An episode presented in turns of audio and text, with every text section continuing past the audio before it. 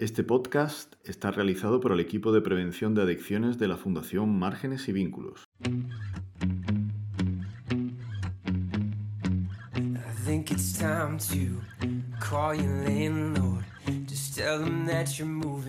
Toda la propaganda debe ser popular, adaptando su nivel al menos inteligente de los individuos a los que va dirigida. Cuanto más grande sea el colectivo de personas a convencer, más pequeño tiene que ser el esfuerzo mental a realizar. La capacidad receptiva de las masas es limitada y su comprensión es escasa. Además, la gente tiene gran facilidad para olvidar. Esta frase, que se podría atribuir a cualquier director de algún medio digital, de esos de los que publican noticias falsas, o cualquier perfil de alguna red social que se encargue de difundir bulos, es de Joseph Goebbels, que fue el ministro de propaganda en la Alemania nazi entre 1933 y 1945 y fue una de las personas más cercanas a Hitler. ¿Creéis que las redes sociales nos manipulan? ¿Creéis que las redes sociales manipulan a las personas hoy en día?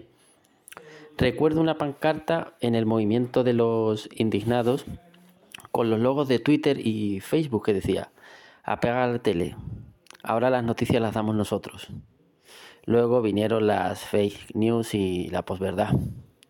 Es cierto que las redes sociales en un primer momento cuando llegaron parecían que iban a democratizar la, información. El otro día, un profesor en una sesión me decía que se había quitado de las redes sociales, que era lo mejor que había hecho, que le habían traído muchas discusiones y muchos problemas. Buenos días, enganchados y enganchadas a la vida. ¿Creéis que las redes sociales nos manipulan?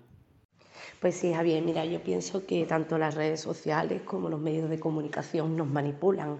Eh, Creo que esto siempre ha existido, ¿no? Pero que hoy en día aún más, ¿no? E incluso me atrevería a decir que incluso nos controlan. Eh, no sé si recuerdas cuando eh, fue la campaña electoral en Estados Unidos de Donald Trump y Hillary Clinton. Eh, Clinton recuerdo una noticia de la página de BBC, que por cierto la he vuelto a buscar, y mm, en esta noticia decían que los medios decían que Facebook le había ganado en cuanto a, la difusión de, dichas noticias ¿no? de la campaña electoral y, se hablaba de cifras de que 156 millones de estadounidenses utilizaban, eh, tienen páginas en Facebook y dos tercios de esta población pues obtenían las noticias a través de, esta aplicación. hoy en día tenemos los fake news, news fake news que son noticias falsas para manipular a, la población en cuanto a la opinión pública y al terreno político. Em, existen muchísimas noticias en las redes sociales y en internet falsas. ¿vale? Eh, yo recuerdo en una ocasión que en Facebook vi una noticia, muchísimas veces compartía y el titular me llamaba mucho la atención. Y cuando me puse a leer la noticia, eh, me fui abajo del todo y la noticia era de hace tres años y la gente pensaba que era actual. Entonces, eh, creo que muchas veces las personas tenemos que asegurarnos de que las noticias son del momento, ¿no? Y que, bueno, pues contrastar de que estas noticias son verdaderas. Eh, porque cuanto, creo que cuanto más veces las vemos compartidas una noticia, como que pensamos ¿no? que, esta noticia es más, más cierta. Incluso ha pasado con, el tema del COVID, ¿no? Eh, cuando hemos estado en pandemia, eh, que había muchos audios, artículos, noticias que eran bulos, pero la persona lo recibimos eh, nos llama la atención y rápidamente difundimos, ¿no? Como que no contrastamos esta,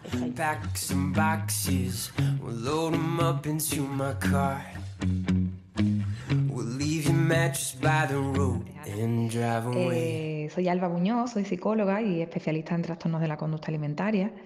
Efectivamente, mi trabajo consiste en la prevención y el tratamiento de la patología alimentaria Actualmente en consulta, después de la pandemia, había un aumento desproporcionado, nunca visto con anterioridad. Hay una pandemia de salud mental actualmente y, bueno, y en ello estamos.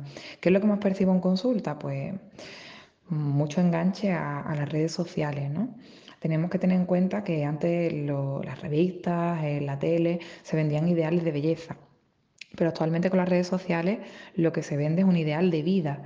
Eh, nos comparamos constantemente con la vida de otras personas que parecen ideales, que tienen unos cuerpos estupendos, que parece que tienen planes siempre divertidos, que no comparten las cosas más crudas de la vida y por lo tanto nos genera una comparativa y unos sentimientos de inferioridad bastante potentes.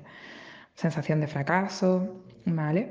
Eh, si tenemos en cuenta que los trastornos alimentarios son trastornos emocionales, donde yo no, sé bien qué hacer ¿no? con la tristeza, con el enfado, con el miedo, con la incertidumbre, con la frustración. Eh, pues imaginaros cómo ha sido el momento pandémico, ¿no? donde hemos tenido que sostener mucho miedo, mucha tristeza, mucho enfado, frustración, es decir, todas las emociones que de, por sí ya son difíciles de, gestionar para todos, eh, nos las hemos encontrado por delante en la pandemia. Entonces, ¿cuál era la, forma que teníamos de comunicarnos con otras personas y de tener esa conexión con los demás? Las redes sociales. Entonces, si tenemos el ingrediente 1 y el ingrediente 2, pues lo que, lo que tenemos actualmente pues, es una situación bastante crítica de la salud mental de, de todos y de los adolescentes en particular, bastante potente. Y claro, teniendo este panorama, la pregunta del millón es qué, podemos hacer ¿no? para prevenir que nuestros jóvenes caigan en, esta patología o para los que ya estén, intentar cuidarlos en la medida de lo posible, que el, cuadro patológico no se haga más, más potente. Lo que podemos hacer es eh, llevar a, nuestros hijos, a nuestros hermanos, a nuestros allegados al mundo real. O sea, intentar alejarlos en la medida de lo posible, sabiendo que todo está digitalizado actualmente, pero alejarlos en la medida de lo posible del tema de las redes sociales y animarlos a que vuelvan a conectar con, muchas cosas que la pandemia nos quitó, como son el contacto físico, las actividades al aire libre, el, el restarle importancia a todo lo estético y darle más importancia a cómo nos sentimos, a la profundidad, el hablar de las emociones. Todo esto es lo que puede permitirnos el, el tener una situación menos riesgosa. ¿vale? Y si ya existen rasgos afines a un trastorno de la conducta alimentaria, hay que ir automáticamente inmediatamente a un especialista, a un psicólogo y, que, que pueda acompañarnos y asesorarnos en la medida de lo posible. Hola, buenas tardes. Eh, soy Violena, orientadora de un instituto de educación secundaria y me gustaría centrarme en el tema de las tecnoadicciones o adicciones sin sustancias. Eh, los últimos estudios de este año 2022 nos dicen que uno de cada cinco adolescentes son enfermos digitales, lo que nos lleva a dos consecuencias problemáticas, entre otras. Una de ellas es el descuido de las relaciones sociales, lo que lleva a la persona a un aislamiento, y la otra es el bajo rendimiento académico. En este caso son muchos los alumnos que afirman estudiar y hacer tareas pendientes del móvil, lo que la concentración pues en este caso es nula o casi existente, sin que exista un hábito de estudio eficaz. Eh, por otro lado, durante las clases piden con frecuencia ir al cuarto de baño con el fin de, mirar el teléfono para poder conectarse a las redes sociales. Eh, todo esto les lleva a una pérdida de control sobre su uso, lo hacen para evitar el malestar que les produce el hecho de no poder conectarse.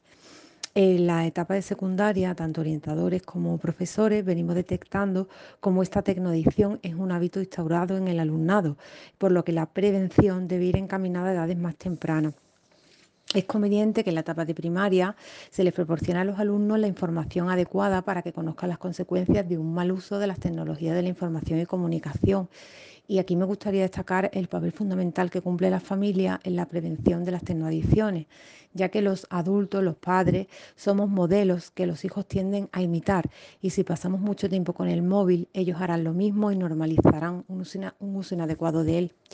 Eh, por ello es aconsejable que se establezcan normas y límites claros para usar las TIC de manera adecuada, como establecer momentos y tiempos para utilizarlos, evitar, por ejemplo, el uso de la tablet o de los móviles como forma de rellenar tiempos muertos y ayudar de esta manera a planificar el tiempo libre de nuestros hijos. Evitar, por ejemplo, su uso en un lugar aislado como puede ser su dormitorio y hacerlo en un sitio común de la casa o el uso del control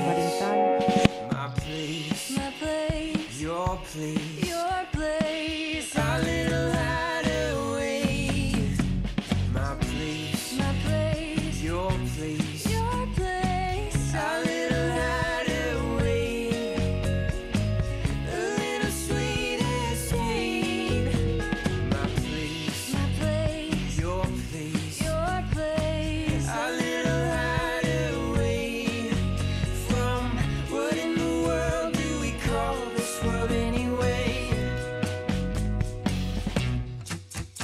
Financian Ministerio de Sanidad y Consejería de Salud y Familias de la Junta de Andalucía.